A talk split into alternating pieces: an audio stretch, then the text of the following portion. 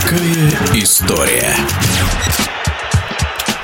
В прошлом капитан московского торпеда, двукратный обладатель Кубка Советского Союза, который классно играл и тренировал очень творчески, Вадим Никонов не любит о себе рассказывать, хотя много интересного в его футбольной биографии было. Например, победа в тандеме с младшим товарищем Игорем Колывановым, когда российская сборная, это игроки до 17 лет, чемпионат Европы выиграла. Вадим Станиславович убежден, что надо искать талантливых ребят в городах и весях. Самородки есть. Всеволод Михайлович Бобров откуда? Из Сестрорецка. А кто-то, значит, увидел его.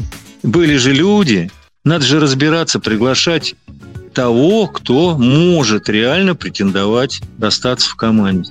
И с характером. Характер тоже. У нас был парень в торпеде. Ну, такой задиристый, и никого, в общем, не признавал.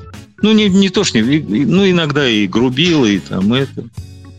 Это же тоже бывает. Коллектив, он большой. И если игроки будут вместе, не группировки, а игроки вместе будут делать общее дело, не завидовать, кто больше там забил или кто часто в основном составе, а работать над собой, работать. Потому что вот я еще раз пример Валеры Харламова приведу.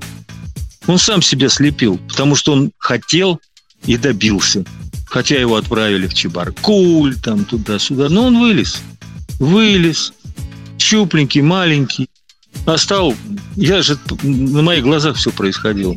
Мы же дружили с детства почти. Кто хочет, тот всего добьется. В советском футболе были ветераны, а под ними сидели молодые люди, вот в том числе и я под Стрельцовым, Ворониным, Шустиков там. И что-то получилось. Вот ответ на все вопросы. Надо ждать, терпеть и работать.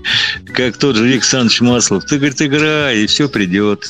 Так и было. А кто просил, дайте зарплату увеличить, ничего не сделали. Ну, с таким расставались. И он потом нигде не играл. Многие так. Но это жизнь, куда от этого никуда не денешься. Конкуренция здоровая, она должна быть в любой команде. И вот как будут ребята это воспринимать, вот тоже зависит успех команды. Я приехал, когда впервые в Мячиково. Я обалдел, когда Эдуард Анатольевич за руку со мной поздоровался. Они со сборной с Ворониным приехали. Они посмотрели в тренировках. Я часто в двухсторонних играх мы участвовали против основного состава. Они же видят, что, чего, как. И потихонечку, потихонечку я в этом же году, придя из мужской команды «Серп и молот», сыграл в основном составе. Правда, не знаю, удачно или нет.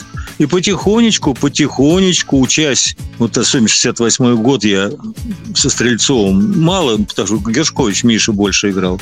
Но все равно большая школа. Было у кого учиться. Было вот Воронина учиться, Валерий Иванович, как он готовился к играм, как он относился ко всему, потому что человек был незаурядный, красавец во всем, и в походке, и на поле.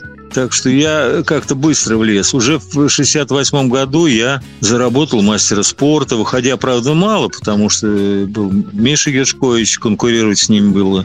Тем более разрушать такую пару Стрельцов-Гершкович как-то, ну, порой невозможно было. А когда появилось место, меня в 69 году уже я сыграл уже 20 игр в основном составе. Так и продолжалось потом. Капитаном стал потом, потому что я хотел, я болел за эту команду, я бредил, особенно влюблен был Валентин Кузьмича Иванова. Да моя манера от игры была такая.